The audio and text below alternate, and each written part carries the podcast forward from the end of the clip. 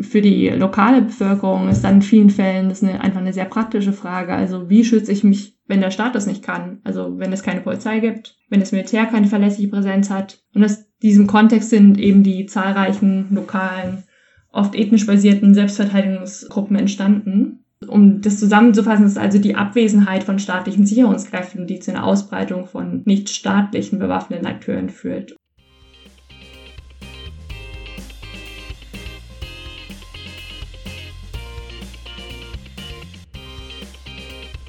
Herzlich willkommen zu Peace by Peace, einem Podcast zur Friedens- und Sicherheitspolitik. In diesem Podcast gehen wir der Frage nach, wie wir in Deutschland besser dazu beitragen können, Krisen zu verhindern und Frieden zu fördern. Ich bin Sarah Brockmeier. Ich bin Research Fellow am Global Public Policy Institute, dem GPPI in Berlin. In dieser Folge von Peace by Peace geht es ein zweites Mal um Mali und um die Sahelregion. Ganz treue Hörerinnen dieses Podcasts wissen, dass wir bereits im September 2019 eine Folge zu Mali aufgenommen haben. Hier hatte ich mit dem Wissenschaftler Dennis Tull und dem Diplomaten David Remmert über die Situation in Mali, das Friedensabkommen und dessen Umsetzung und dann vor allen Dingen über die UN-Mission MINUSMA gesprochen vor dem Hintergrund, dass der Bundestag im Mai über Mandate für die Bundeswehr in Mali debattiert und davor, dass Frankreich immer wieder mit der Bitte an die Bundesregierung getreten ist, in den letzten Monaten Frankreich auch beim Kampf gegen terroristische Gruppen in Mali zu unterstützen, wollte ich aber auch noch einmal eine Folge zum Thema dieser terroristischen Gruppen und der französischen Strategie vor Ort aufnehmen. Dazu bin ich sehr froh, dass ich mit Anna Schmauder gesprochen habe. Anna Schmauder forscht beim niederländischen Klingendahl-Institut zur Sahelzone mit einem Fokus auf Mali. Ihr Schwerpunkt liegt dabei auf Sicherheitspolitik und hybrider Governance, also zum Beispiel der Regierungsführung von nichtstaatlichen bewaffneten Gruppierungen und traditionellen Autoritäten. Anna erklärt im Gespräch nicht nur die Gefahren, die momentan von verschiedenen terroristischen Gruppen in der Sahelregion ausgehen, sondern sie analysiert und kritisiert auch die derzeitige französische Strategie im Antiterrorkampf in der Sahelregion. Sie fordert vor allem auch die Bundesregierung auf, für Mali und die Sahelregion eine klarere politische Strategie zu entwickeln. Und deswegen reden wir dann auch darüber, welche Elemente in einer solchen Strategie enthalten sein sollten. Ich fand unser Gespräch extrem spannend. Es hat mir auch dabei geholfen, nochmal etwas stärker darüber nachzudenken, wie man überhaupt über solche politischen Strategien debattiert. In einer vorherigen Folge des Peace by Peace Podcasts mit dem Präsidenten der Bundesakademie für Sicherheitspolitik, Eckehard Prose, habe ich ja neulich diskutiert, dass wir in der sicherheitspolitischen Debatte in Deutschland sehr viel über die Mittel reden, also sei es zivile oder militärische Mittel, und viel zu selten über die politischen Strategien. Das Gespräch mit Anna hat mir auch nochmal gezeigt, wie umfangreich solche Debatten über die politischen Strategien eigentlich sein müssen.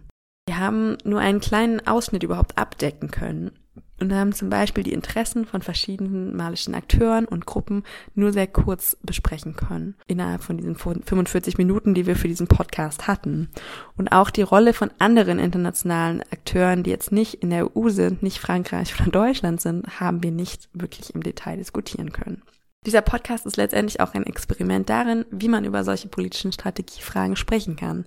Deswegen bin ich für konkretes Feedback und Ideen zu diesem Aspekt sehr dankbar gerne an piecebypiece at gppi.net oder auch direkt an mich auf Twitter bei at Sarah Brockmeier. Damit wünsche ich jetzt erstmal ganz viel Spaß bei meinem Interview mit Anna Schmauder. Willkommen Anna Schmauder im Piece by Piece Podcast.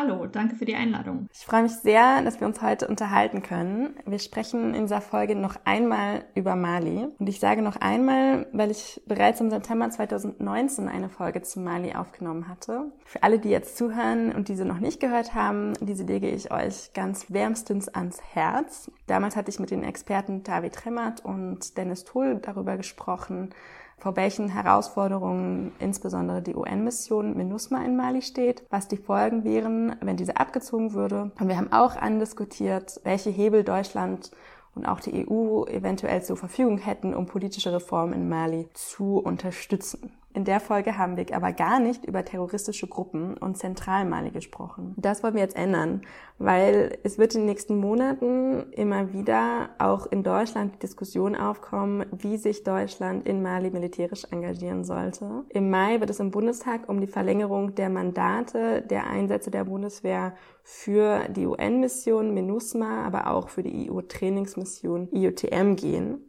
Und gleichzeitig plant Frankreich eine neue Antiterror-Spezialeinheit Takuba in Mali und hat auch gerade beschlossen, 600 weitere Soldaten zur Verstärkung der eigenen Barkan-Mission zu entsenden, die dort terroristische Gruppen bekämpfen soll. Die Bundesregierung hat aber schon zweimal inzwischen auf französische Bitten, sich an der Antiterror-Mission oder an, am Antiterrorkampf militärisch zu beteiligen, abgelehnt.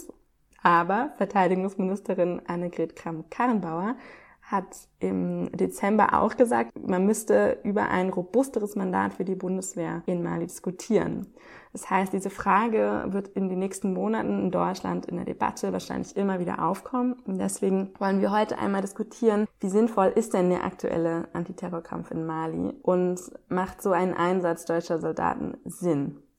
Wir werden dabei ganz automatisch, denke ich, auch wieder immer wieder auf das Friedensabkommen zurückkommen, das wir in der vorherigen Folge zu Mali auch ausführlicher diskutiert haben. Und diese Dinge hängen natürlich auch sehr eng zusammen. Aber der Fokus heute liegt deswegen etwas weniger auf der UN-Mission, die wir damals diskutiert hatten, und eben mehr auf der Frage der terroristischen Gruppen und wie man diese bekämpfen sollte. So, nach dieser langen Einleitung, aber erstmal, damit wir ein bisschen die aktuellen Herausforderungen und die Situation verstehen, Anna, könnten wir damit anfangen, einmal zu skizzieren, wie groß ist denn die Gefahr durch terroristische Gruppen eigentlich in Mali? Also was gibt es da für Gruppen und was haben die mit der Instabilität insgesamt im Land zu tun? Und vielleicht auch, was ist der Zusammenhang zum Konflikt im Norden Malis, äh, den wir in der vorherigen Folge diskutiert hatten? Ja, also was man in Mali beobachten kann, ist eine Eskalation der Gewalt durch bewaffnete Gruppen, in der zunehmend jetzt auch Zivilbevölkerung angegriffen wird. Es kommt regelmäßig zu Massakern, zu Angriffen auf Märkten in Dörfern.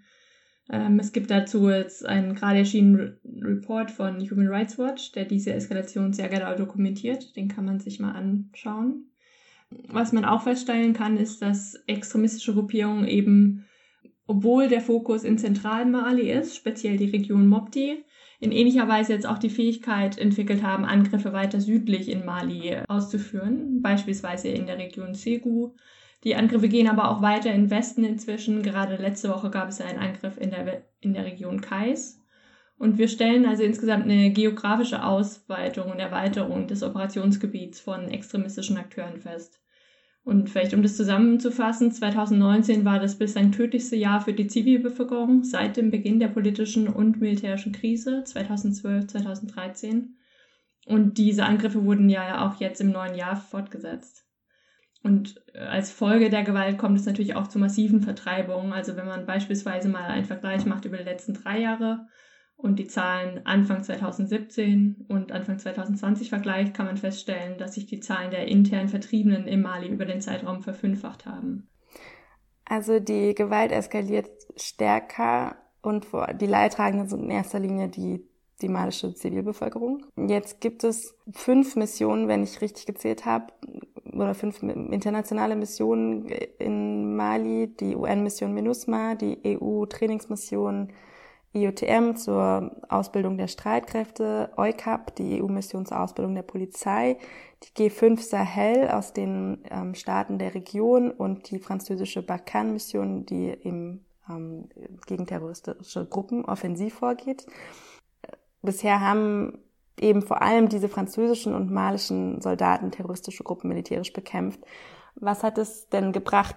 Hm, ja, also also ich glaube, man kann da eine Unterscheidung machen zwischen einerseits der Operation Serval, die ja 2013 sehr erfolgreich war und den Norden Mali sehr schnell befreit hat von eben dschihadistischen Gruppierungen und dann der Nachfolgeoperation Barkhane, die aber eben eher mit einer asymmetrischen Kriegsführung konfrontiert ist und die tatsächlich sehr wenige Erfolge vorweisen kann. Also im Prinzip hat man eine sehr düstere Aussicht oder einen Rückblick auf die letzten sieben Jahre, die es jetzt schon sind nach der erfolgreichen Befragung des, der nördlichen Region, weil sich das Operationsgebiet dieser Gruppierung inzwischen weiter ausgeweitet hat. Also vereinfacht gesagt kann man sehen, dass die Gruppierungen dann vom Norden, wo sie zurückgeschlagen wurden von Franzosen, eben ins Zentrum des Landes weitergewandert sind, sich dort festgesetzt haben und von dort eben seitdem Angriffe ausüben, verstärkt inzwischen auch in das Nachbarland Niger, da in die Grenzregion Tilaberi und Tahua, aber auch nach Burkina Faso. Und wie ich eben schon meinte, eben auch eine geografische Ausdehnung der Angriffe, vor allen Dingen in den letzten Wochen, auch weiter im Süden und Westen des Landes. Also eher in die Richtung zur Grenzregion nach äh, Senegal und Mauretanien. Mm, du hast auch gesagt, wir sollten eigentlich, ähm, wenn man über die Gefahr oder ja, die Bedrohung durch terroristische Gruppen in Mali redet, nicht nur über Mali reden, sondern muss auch über die ganze Region sprechen, besonders über die Situation im, im Niger und in Burkina Faso, was in Deutschland fast gar nicht passiert. Also ich habe da dazu auch extrem wenig gesehen oder gelesen. Warum ist das so wichtig? Mm, ja, also im Prinzip ist, ist man da mit einem, mit einem Kontrast konfrontiert. Die internationalen Missionen die Deutschland unterstützt und zum Beispiel MINUSMA und die EU-Trainingsmission, ähm, die haben ein Mandat für Mali und das bedeutet, sie sind aufs malische Territorium beschränkt. Im Gegensatz dazu sind die nichtstaatlichen bewaffneten Akteure natürlich sehr viel mobiler, weil sie sich nicht äh, an diese Mandate halten müssen, weil sie sehr flexibel sind im Grenzgebiet von Mali, Niger, Burkina Faso. Das Gebiet wird Liptako Goma genannt. Und das heißt, die Instabilität, mit der Mali konfrontiert ist, hat sich längst ausgeweitet, wie eben schon gesagt, in die Grenzregionen, in Burkina Faso auch viel, viel weiter noch ins Land. Im Niger hat man jetzt auch eine Zunahme beobachtet. Am Anfang hat es sich vor allem gegen traditionelle Autoritäten gerichtet, gegen Dorfälteste. Inzwischen kann man auch sehr strategische Angriffe auf Infrastruktur und Sicherheitskräfte beobachten. Da gab es erst vor ein, wenigen Wochen ähm, an der tödlichsten Angriffe überhaupt im Niger, bei dem 89 ähm, Sicherheitskräfte getötet wurden. Und um nochmal auf Burkina Faso sprechen zu kommen, da hat sich die Anzahl der zivilen Opfer eben vervierfacht äh, von 2018 auf 2019.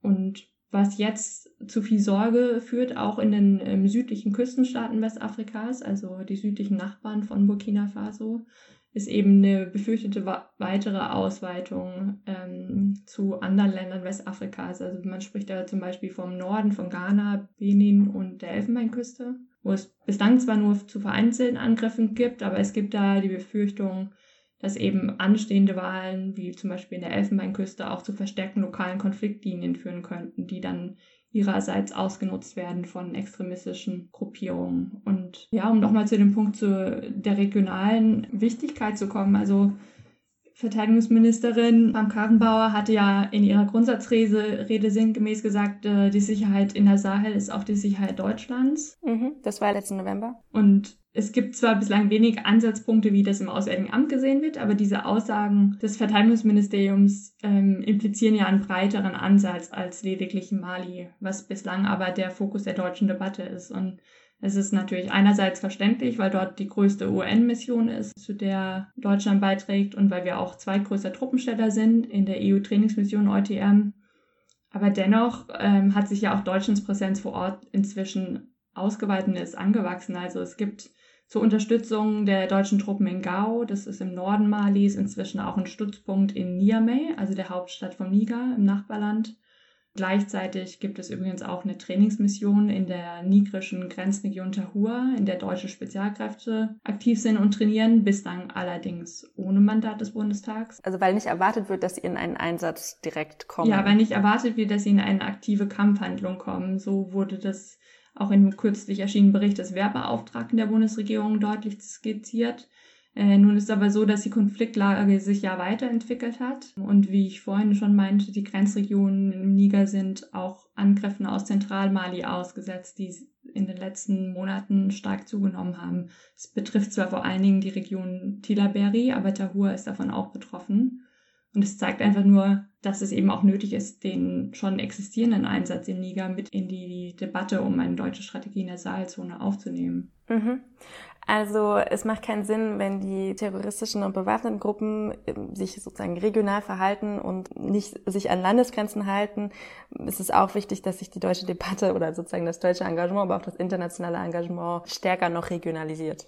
Ganz genau. Und vielleicht kann ich dazu noch ein Beispiel anbringen. Also ich habe gerade schon vom Niger gesprochen. Man weiß inzwischen auch, dass es auf EU-Ebene Diskussionen gibt, die EU-Trainingsmission, die ja in Mali stattfindet, wo Deutschland sehr aktiv beteiligt ist, diese Mission eben auch nach Burkina Faso auszudehnen, in Anbetracht der Tatsache, dass die Gewalt in Burkina sich so sehr ausgebreitet hat im letzten Jahr. Und auch das ist eben eine Debatte, die zeigt, dass der Konflikt Mali längst nicht mehr ohne die Nachbarstaaten mitgedacht werden kann. Also bislang sind die Internet, also die nichtstaatlichen bewaffneten Akteure dabei, aber eine internationale Antwort eher weit voraus. Da bleibt abzuwarten, ob das auch mit einbezogen wird im Mai dann. Also wir haben jetzt schon viel über Herausforderungen geredet und ich würde jetzt auch gern bald zu der Frage kommen, braucht es dann mehr Militär oder nicht? Das ist mal ganz einfach vereinfacht gesagt oder was braucht es sonst, ähm, um die Situation anzugehen?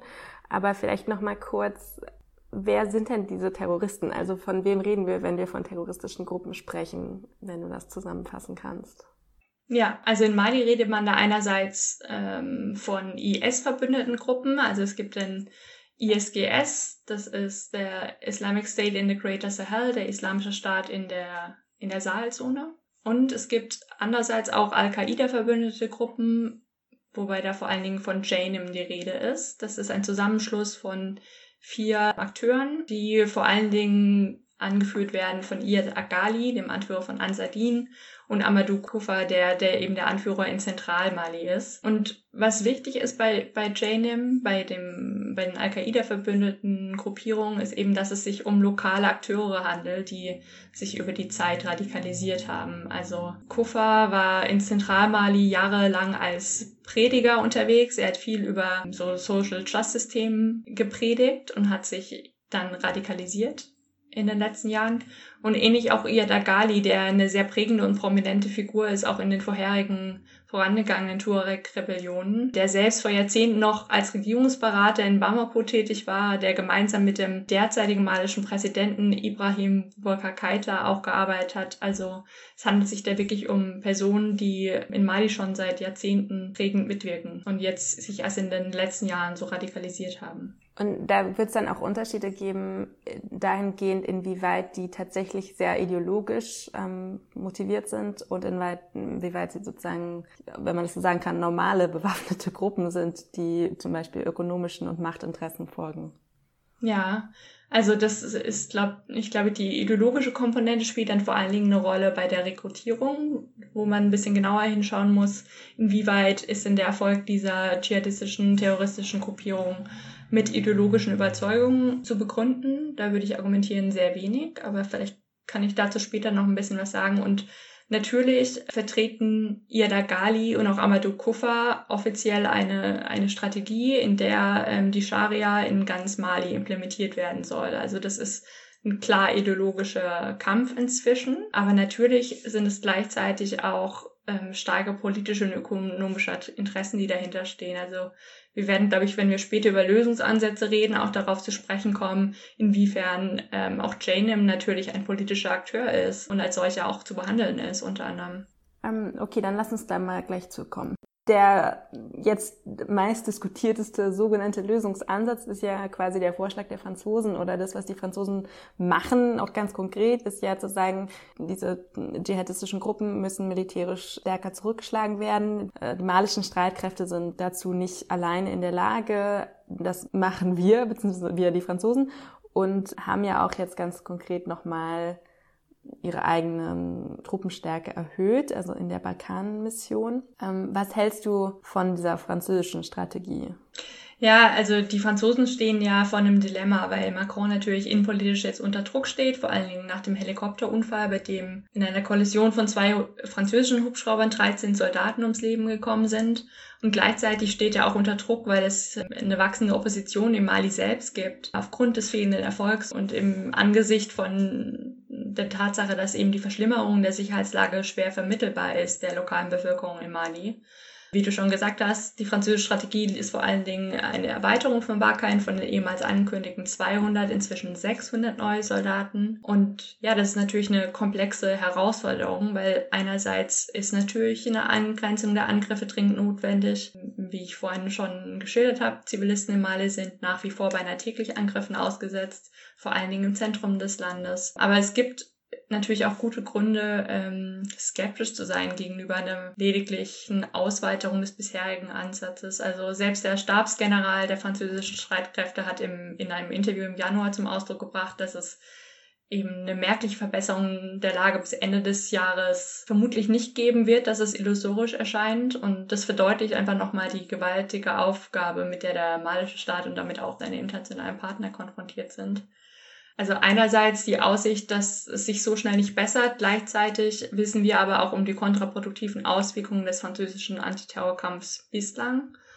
Also es gibt genügend Forschung zu den sicherheitspolitischen Auswirkungen der bisherigen Strategie der Franzosen, die lange Zeit vor allem durch eine enge Kooperation mit bewaffneten Pro-Regierungsakteuren geprägt war. Also ich spreche dabei vor allem von Gatia und MSA. Das sind zwei Gruppierungen, die als Mitglied der Plattform auch zu den Unterzeichnern des Friedensvertrags von 2015 gehören.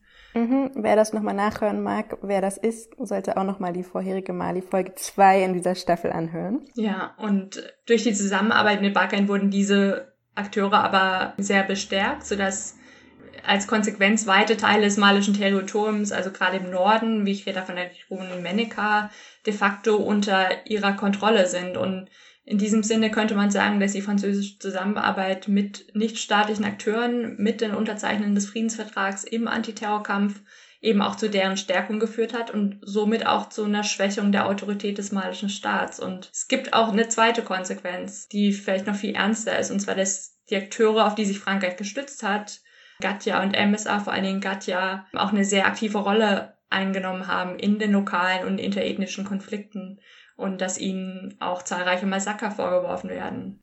Also, um das ganz kurz nochmal zu sortieren oder zusammenzufassen.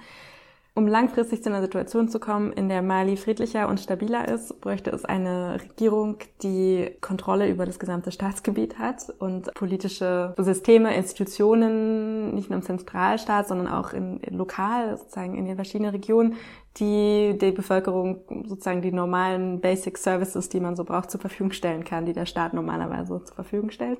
Und die jetzige, sagen wir mal, ja, internationale Strategie, aber auch gerade die der Franzosen, die Zusammenarbeit militärisch mit diesen bewaffneten Gruppen führt eher zu einer Schwächung von staatlichen Institutionen, als diese zu stärken. Ist das richtig?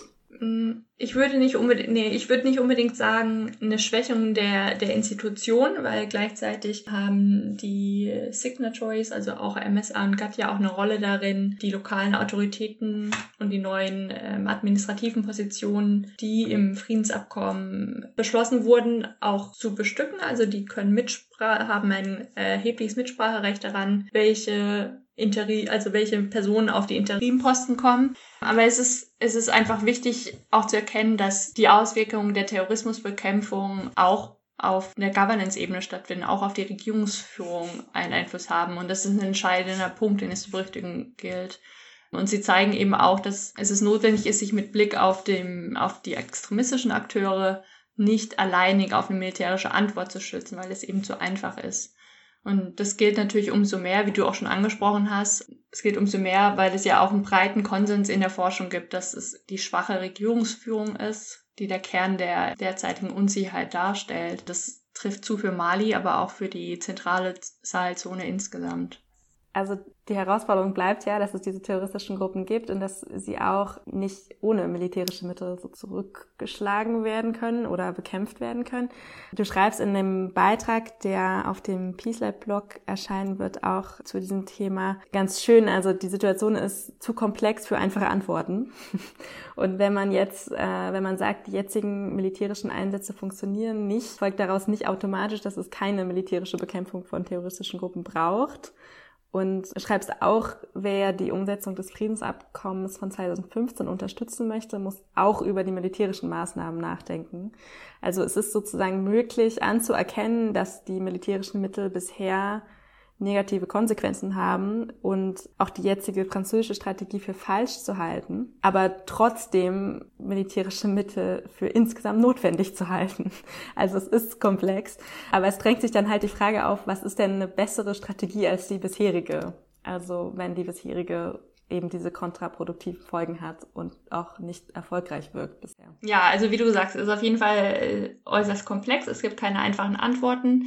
Das Dilemma liegt ein bisschen darin, dass ähm, der Antiterrorkampf vor allen Dingen von oder hauptsächlich von den Franzosen vorangepusht wurde. Das heißt, die französische Strategie ist in diesem Fall die internationale, gerade im Kampf gegen den Terrorismus. Und es gibt keine wirkliche Ausarbeitung oder eine Strategie oder auch nur eine Auseinandersetzung, inwieweit das sinnvoll ist. Und das ist eben eine Diskussion, die man auch in Deutschland haben müsste, bevor man sagt, wir schicken zusätzliche Soldaten mit Mission Takuba, um den französischen Antiterrorkampf zu unterstützen. Also ich glaube nicht, dass man prinzipiell sagen kann, das ist falsch. Man sollte nur sich vorher überlegen, ob man denn den französischen Ansatz für richtig hält. Und diese Debatte hat eben bislang kaum stattgefunden, zumindest in Deutschland. Also gerade dann ist es ja wichtig, weil Deutschland kann ja nicht einfach hingehen und sagen, nö, euer Ansatz macht keinen Sinn. Also das könnten sie natürlich machen, aber es ist sozusagen politisch ziemlich unmöglich. Machen wir nicht, weil wir halten eure Strategie für falsch. Und dann sagen die Franzosen schon auch verständlicherweise, finde ich, diese terroristischen Gruppen gibt es aber und sie müssen auch mit militärischen Mitteln bekämpft werden. Und dann schlagt halt was Besseres vor. Was wäre denn eine, eine deutsche Strategie oder eine, die sozusagen, wofür sich Deutschland einsetzen müsste? Oder ich will auch nicht ähm, dich dazu zwingen, jetzt eben mal so eine Mali-Strategie zu entwerfen Podcast. Aber was wären denn Elemente von so einer politischen Strategie, die vielleicht ähm, sinnvoller wäre? Mhm. Ja, also ich, ich glaube, es geht auf jeden Fall auch nicht darum, den Franzosen abzusprechen, dass es die Notwendigkeit gibt, extremistische Ausbreitung einzudämmen. Die besteht auf jeden Fall. Es ist nur so, dass der Fokus der internationalen Gemeinschaft bislang vor allen Dingen auf der Antiterrorbekämpfung gelegen hat. Und das hat ja zu sehr wenigen Erfolgen geführt. Im Gegenteil hat sich die Lage deutlich verschlechtert seit dem Antiterrorkampf. Deswegen ähm, ist es schon Zeit jetzt mal und vor allen Dingen auch in Anbetracht der Opposition, die es inzwischen auch in in Mali gibt oder auch in anderen Sahelstaaten. Es ist mal Zeit auch zu überlegen, was wären noch andere Ansatzpunkte, um diese Ausbreitung einzudämmen. Und es gibt eben auch nicht militärische Antworten, die im Einsatz gegen Terrorismus gebraucht werden. Und ich glaube, die Möglichkeit habe ich auch schon angesprochen. Es ist vor allem, es gibt, wie du schon gesagt hast, auch einen großen Konsens da, darüber, was denn hinter dem Erfolg und dieser ähm, Ausbreitung von extremistischen Gruppierungen steht und das ist eben schwache Regierungsführung. Und solange man diese Ursache nicht angeht, wird es auch eine weitere Ausbreitung geben. Das heißt, die Ursache für den Anstieg der Angriffe liegt in der schwachen Regierungsführung, vor allen Dingen von Zentralstaaten. Wie gesagt, das ist in Mali der Fall, das ist auch in Nachbarstaaten, vor allen Dingen Burkina Faso, aber auch im Niger der Fall. Und die Situation vor 2012, 2013 war ja leider nicht besser. Also auch dann hatte der malische Zentralstaat in weiten Teilen seines Gebietes, also vor allen Dingen in dünn besiedelten Regionen fernab der Hauptstadt Bamako, die im Süden des Landes ist, wenig Präsenz vor Ort und hat sich stattdessen auf ähm, lokale Eliten verlassen, auf traditionelle Autoritäten, die eine sehr wichtige Rolle gespielt haben in der lokalen Regierungsführung. Und im Gegensatz zu Regierungsvertretern des Zentralstaates haben eben auch traditionelle Autoritäten lange Zeit eine sehr viel höhere Legitimität genossen, weil sie erstens erreichbar waren was der Zentralstaat oft nicht war. Und weil sie gleichzeitig es auch geschafft haben, viele kleine Mikrolevel lokale Konflikte zu mediieren und zu lösen. Und das Problem, das jetzt zu dieser Eskalation führt, ist, dass diese Mechanismen der lokalen Konfliktlösung, die lange Zeit sehr gut funktioniert haben, vor allen Dingen wenn es um Konflikte, Zugang zum Weideland oder zu Wasserressourcen geht, können diese Mechanismen können natürlich bewaffneten Gruppierungen extrem wenig entgegensetzen und da zählt das Recht des Stärkeren. Das heißt, für die lokale Bevölkerung ist dann in vielen Fällen das eine, einfach eine sehr praktische Frage. Also wie schütze ich mich, wenn der Staat das nicht kann? Also wenn es keine Polizei gibt, wenn das Militär keine verlässliche Präsenz hat. Und aus diesem Kontext sind eben die zahlreichen lokalen, oft ethnisch basierten Selbstverteidigungsgruppen entstanden. Um das zusammenzufassen, ist also die Abwesenheit von staatlichen Sicherungskräften, die zu einer Ausbreitung von nicht staatlichen bewaffneten Akteuren führt. Und in diesem Sinne sind extremistische Gruppierungen sind eine Version dieser nicht staatlich bewaffneten Akteure. Und ich glaube, das ist ein sehr zentraler Punkt. Ja, es gibt auch ideologisch motivierte Beweggründe für den Erfolg von extremistischen Gruppierungen, vor allem in Zentralmali. Aber in Mali insgesamt, es gibt erstens keine wahhabistische Tradition. Und für den Großteil ist es oft eine sehr praktische und nüchterne Überlegung. Wer ist der stärkste militärische Akteur gerade? Der malische Staat ist es nicht. Und trotzdem ist die Mehrzahl der Zivilisten fliehen vor Angriffen. Die Mehrzahl schließt sich nicht irgendwelchen extremistischen Gruppierungen an. Die Mehrzahl flieht, verlässt kleinere Dörfer und flieht in größere Städte und hofft da dann auf Schutz. Hm. Aber was heißt es denn dann? Weil die logische Konsequenz daraus wäre ja auch, es liegt an der Schwäche der, auch der staatlichen Sicherheitsinstitutionen, dann müsste man diese stärken. Das ist ja eigentlich der Punkt auch der EU-Missionen, ähm, teilweise auch der UN-Mission, aber gerade dieses Training der Streitkräfte in, bei, von IUTM oder der Polizei in EUCAP, hältst du diese Missionen dann für sinnvoll? Also vor allen Dingen die EU-TM-Mission macht, glaube ich, einen, einen wichtigen Beitrag. Das ist unerlässlich. Der Versuch einer dauerhaften Stabilisierung muss deswegen vor allen Dingen auf der Unterstützung von Regierungsführungen liegen und da gehört eben auch der Institutionsaufbau dazu.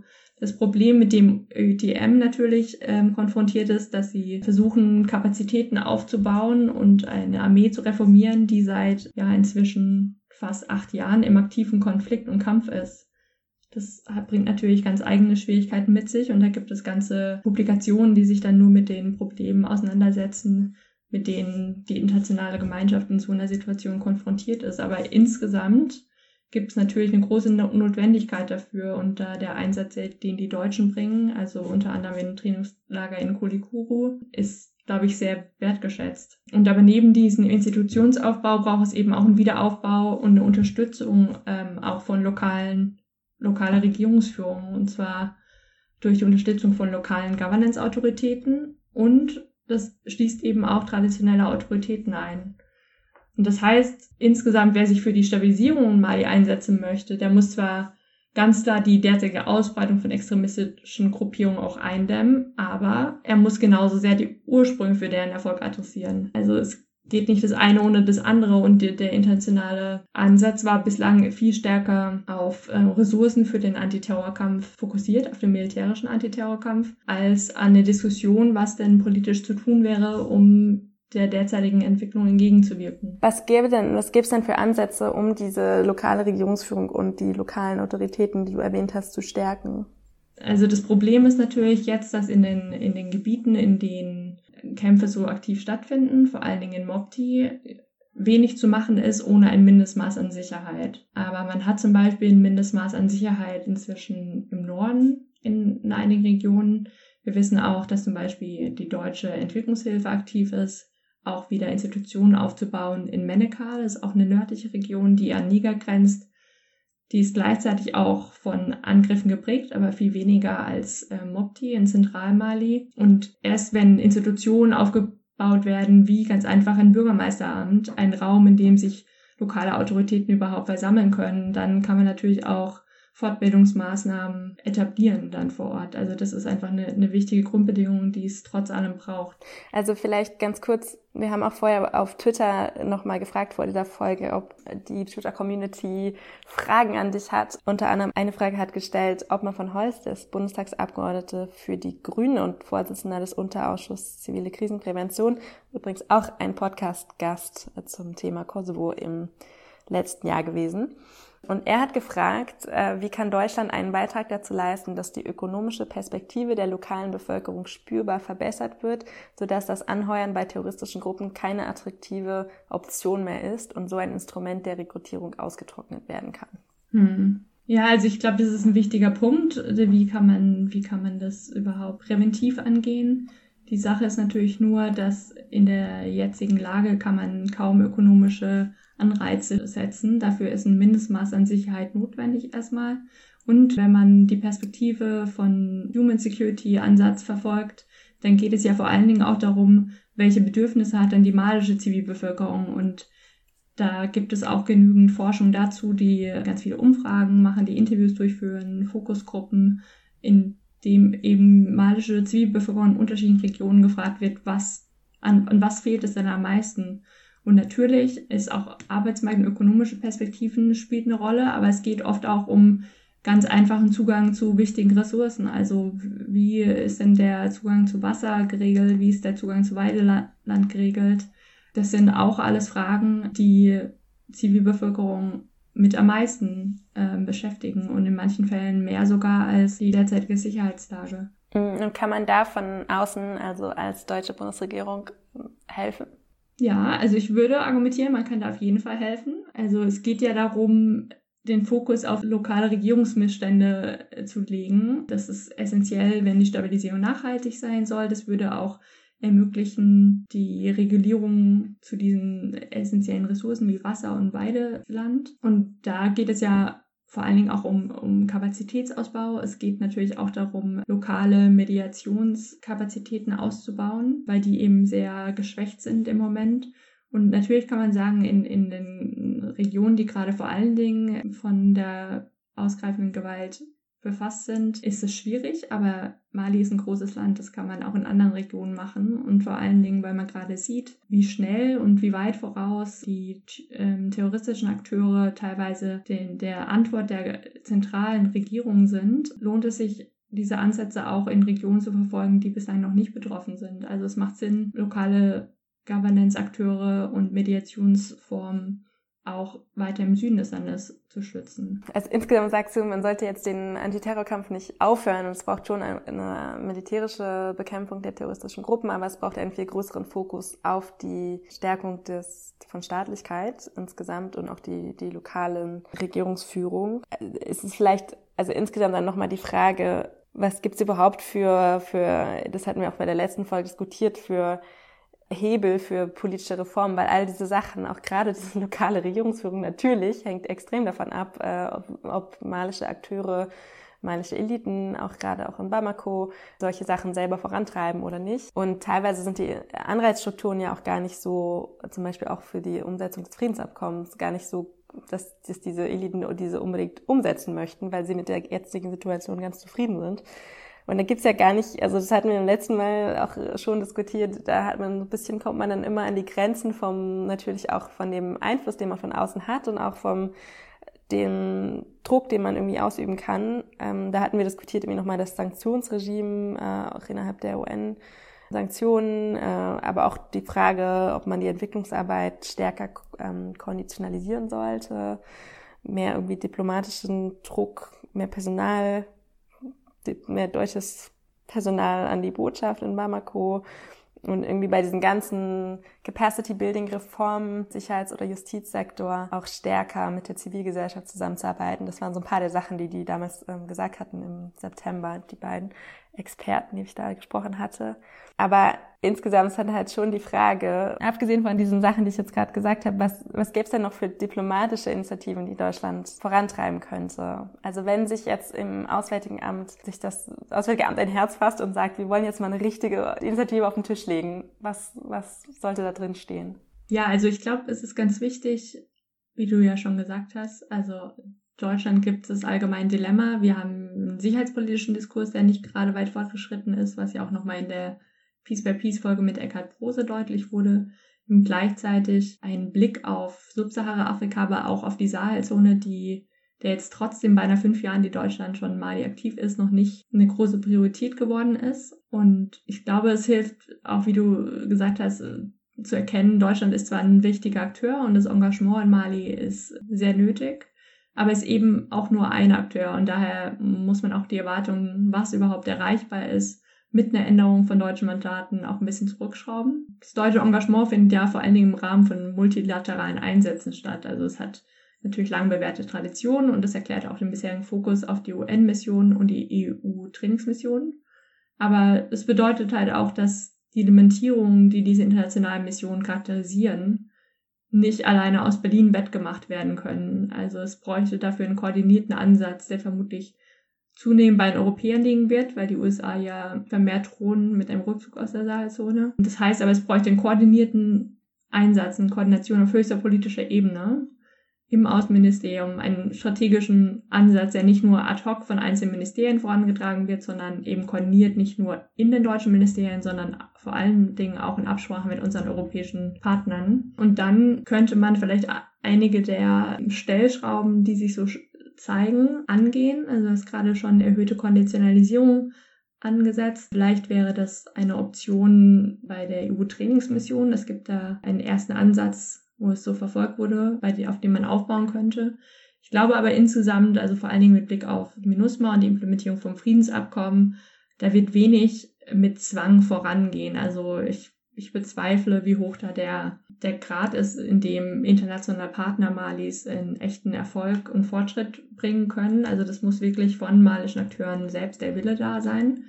Und es gab jetzt zwar Anfang des Jahres einen Bericht, der äh, die Implementierung des Friedensabkommens für 2019 bewertet hat. Der war eher negativ, äh, weil es natürlich inzwischen auch viele institutionelle Faktoren gibt, die für einige malische Akteure eine ganz gute Ausgangslage im Status quo geben. Also es gibt vielleicht auch nicht so viele Ansätze für einige Akteure in der Regierung selber am jetzigen Status was zu ändern.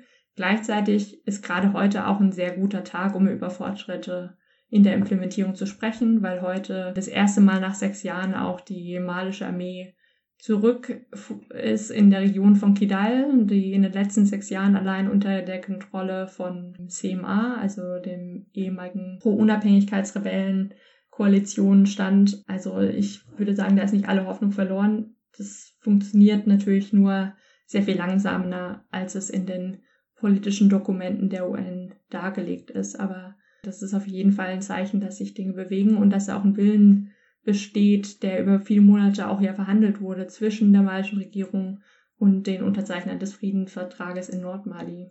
Und vielleicht kann ich auch nochmal zurückkommen auf den Punkt, was für Ansätze gibt es denn noch im Antiterrorkampf neben dem militärischen? Ich habe ja schon ein bisschen über die Notwendigkeit von lokalen Governance-Akteuren ähm, gesprochen und die Notwendigkeit, auch Konflikte auf lokalem Niveau frühzeitig ernst zu nehmen und da eben Ressourcen auch hinzu adressieren, damit diese Konflikte gelöst und mediiert werden können. Aber es gibt natürlich jetzt auch eine breitere Lehre, die man ziehen kann, also über den Umgang mit terroristischen Gruppierungen. Und zwar die Lehre, dass terroristische Gruppierungen sich eben nicht allein militärisch bekämpfen lassen. Also das ist ja eine, eine Lehre, die man aus Afghanistan gezogen hat. Und ich glaube, dieser Ansatz, also eine Strategie, die wegführt von einem allein militärischen Antiterrorismuskampf, Antiterrorkampf, hat eben gerade jetzt auch die malische Regierung eben erst zu einer neuen Strategie verleitet. Es ist zwar seit ein paar Jahren schon inoffiziell immer wieder versucht worden, aber jetzt gerade erst in der vorvergangenen Woche hatte Präsident Ibrahim Keita offiziell bekannt gegeben, was schon 2017 übrigens eine Empfehlung einer nationalen Konferenz in Bamako war, und zwar die Strategie, jetzt auch Verhandlungen mit Teilen der extremistischen Akteure aufzunehmen. Und zwar mit JNIM, also das ist die Koalition nochmal zur Erinnerung von bewaffneten Gruppen, deren Hauptakteure tief mit der malischen Geschichte verwurzelt sind. Und da geht es jetzt auch nochmal um den Ansatz, terroristische Akteure auch als eine politische Gruppierung, ein politischer Akteur zu erkennen. Und ich glaube, diese neue nun offizielle Strategie der malischen Regierung, die klar macht, dass ein Eindämmen der Gewalt eben nicht nur mit dem Rückgriff auf militärische Mittel beinhalten kann, sondern auch diplomatisches Engagement einschließt. Und das streicht eben auch nochmal für internationale Akteure wie Deutschland die Notwendigkeit, den momentan militärisch ausgerichteten Antiterrorkampf zu entkommen. Also es beginnt mit einem breiteren Verständnis für die multidimensionalen Faktoren, die nötig sind, um zumindest ein grundlegendes Maß an Sicherheit für die malischen Bürger zu schaffen. Meine Kollegin, kurzer Plug auch nochmal, hat äh, meine Kollegin Melissa Lee hat auch auf dem Peace Lab Blog dazu geschrieben, also dass diese deutsche Strategie ähm, jetzt auch oder sich Deutschland auch gegenüber den Franzosen dafür einsetzen sollte, diese Verhandlungen mit dschihadistischen Gruppen in Mali zu unterstützen. Ähm, bisher, wenn ich das richtig verstanden habe, ist Frankreich da noch nicht so richtig an Bord, oder? Also offiziell war Frankreich natürlich immer dagegen, weil ähm, aus der französischen Sicht es natürlich nicht so viel Sinn macht, mit jemandem zu verhandeln, den man gleichzeitig bekämpft. Es gibt jetzt aber einige Mutmaßungen auch, die vor allen Dingen nach dem Interview mit Präsident Keita laut geworden sind, dass diese offizielle Strategie, nun auch einen Dialog zu suchen mit JNM, natürlich in Absprache mit Paris passiert ist. Das sind bislang nur Andeutungen, man weiß da nicht, noch nicht sehr viel genaueres. Aber wichtig ist ja auch die Unterscheidung zwischen den verschiedenen dschihadistischen Akteuren. Also, dass man sagt, ja, Verhandlungen mit Jainim, mit Irda Ghali, mit Amadou Kufa, aber eben nicht mit dem islamischen Staat in der Sahelzone. Mhm. Ja. Aber dann hätten wir so ein paar Elemente von einer Strategie. Ich meine, ich halte es für unwahrscheinlich, aber es ist ja jetzt, das wird ja jetzt die Debatte sein in den nächsten paar Wochen und Monaten noch in Deutschland. Wie sollte sich Deutschland da engagieren? Die Gefahr ist natürlich, weil es immer, das war ja auch die Diskussion, die ich mit Eckhard Prose hatte in der letzten Folge, weil wir in Deutschland solche sicherheits- und außenpolitischen Themen immer diskutieren, wenn es um Einsätze und Mandate geht, dass die Diskussion dann sehr eben auch auf diesen militärischen Aspekt verkürzt wird und dann eben diese politische Strategiefragen nicht vorkommen in der Debatte oder sehr wenig vorkommen. Aber eigentlich, was wir jetzt diskutiert hatten, oder was ich mir vorstellen könnte, was so ein bisschen so ein Deal wäre zwischen Deutschland und Frankreich, nach dem, was wir jetzt diskutiert hätten, ist, dass Deutschland sagt, ja, also wir, wir sehen auch, dass es militärische Notwendigkeit gibt, diese terroristischen Gruppen zu bekämpfen. Und wir unterstützen auch euch, Frankreich, darin, das zu tun, allerdings nur unter der Bedingung, dass wir unsere insgesamte politische Strategie ändern. Und das hieße unter anderem, dass man sich deutlich besser koordiniert unter den europäischen Partnern, dass es eben auch Frankreich und Deutschland politisch dann auf der gleichen, sagen wir mit einer Stimme sprechen, auch in Mali. Das hieße eben bei der Entwicklungszusammenarbeit eventuell mehr zu konditionieren, diese ganze, das ganze Thema der Stärkung lokaler Governance viel stärker zu machen, dass du erklärt hast, mehr von diesem Training und Capacity Building allerdings auch eben mit stärkerer Konditionierung, ähm, wie IOTM jetzt vielleicht schon angefangen hat.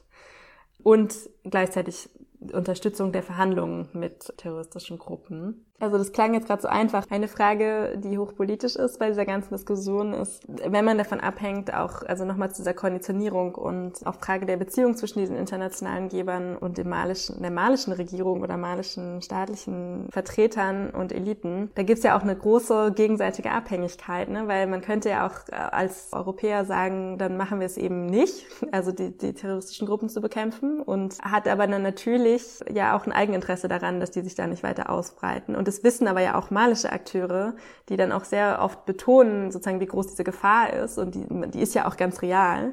Aber dadurch hat man natürlich sozusagen weniger Druckmöglichkeiten auf malische Akteure. Weißt du, ja, ja, das ist ein, ein sehr zentraler Punkt auf jeden Fall. Also es ist natürlich schwierig, weil wie du gesagt hast, geht es natürlich um reale Bedrohungen. Aber man hat auch schon gesehen, dass äh, zum Beispiel jetzt wenn wir auf die südliche und westliche Ausdehnung blicken, da die malische Regierung auch sehr langsam ist, äh, darauf zu reagieren. Und gleichzeitig ähm, verbietet es natürlich auch viel Kritik, wenn es vor allen Dingen darum geht, die Regierung vor der Bedrohung zu schützen. Also das ist so ein sehr feiner Balanceakt, würde ich sagen. Mhm. Und eine andere politische Frage, die wir nicht lösen können, ist, finde ich, ist, dass Deutschland im Moment einfach also ich finde es sehr schwer vorstellbar, dass in, der Deutsch, in den deutsch-französischen Beziehungen im Moment sich ein Deutschland hinstellen könnte und so eine fundamentale Änderung einer europäischen Strategie in Mali fordern kann. Einfach weil es ja eben so ist, dass die Franzosen irgendwie die, die gefährlicheren Teil jetzt übernommen haben in den letzten Jahren. Also auch, weil der Deutschland in ganz vielen anderen Fragen den Franzosen gerade eher nicht entgegenkommt. Also auch jetzt ganz, ganz davon Krisen abgesehen. Also auch was, was einfach die Zukunft Europas angeht und so weiter. Also ich kann mir nicht vorstellen, dass Deutschland in so einer umfassenden Art und Weise jetzt die Mali-Strategie in Frage stellen würde. Leider. Aber ähm, das müssen wir auch nicht lösen. Also es ist auf jeden Fall spannend von dir zu hören, sagen, was, was sinnvoll wäre ähm, oder was, ja, was funktioniert hat bisher und was eher nicht. Hast du noch irgendwelche Punkte, die wir vergessen haben oder von denen du mm, findest, dass sie jeder Bundestagsabgeordnete oder jede Abgeordnete, die über diese Mandate abstimmt, unbedingt wissen sollte? Ich glaube, es sind vor allen Dingen diese drei Punkte. Also erstens beim Antiterrorkampf nicht die Ursachen aus den Augen verlieren, also die Governance-Krise, die nicht nur Mali, sondern auch die Nachbarstaaten charakterisiert. Es fehlt an Fähigkeiten, Kapazitäten.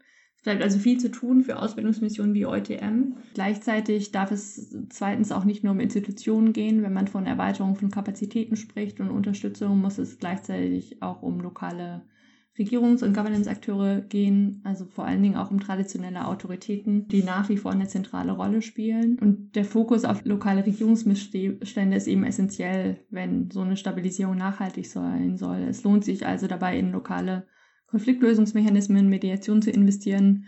Und als dritter, letzter und wichtiger Punkt würde ich sagen, dass es vor allen Dingen dabei um die Bedürfnisse der malischen Zivilbevölkerung gehen soll. Also es gibt einige Untersuchungen, die ganz klar zeigen, die ersten oder die wichtigsten Sorgen sind in den seltensten Fällen die Terrorgruppen, natürlich abgesehen von den lokalen Zentren, die gerade vor allen Dingen unter Angriff sind. Aber für einen Großteil geht es vor allen Dingen um andere Dinge als um die Themen, die jetzt mit dem dominanten Sicherheitsdiskurs in den Vordergrund gerückt werden. Also es geht vor allen Dingen um Zugang zu Ressourcen wie Wasser und Weideland, um Zugang zu Justiz, Also das sind die zentralen Faktoren, die auch das deutsche Engagement in Mali leiten soll.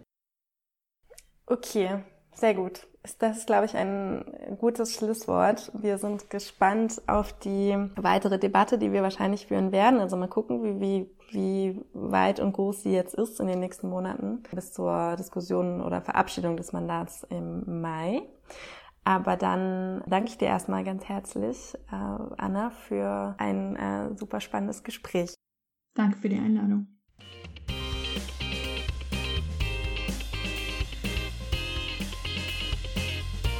Das war Folge 8 der zweiten Staffel des Peace by Peace Podcasts. Ich fand die Debatte mit Anna super spannend und ich glaube, man merkt, dass wir beide diese Diskussion auch noch viel länger hätten führen können.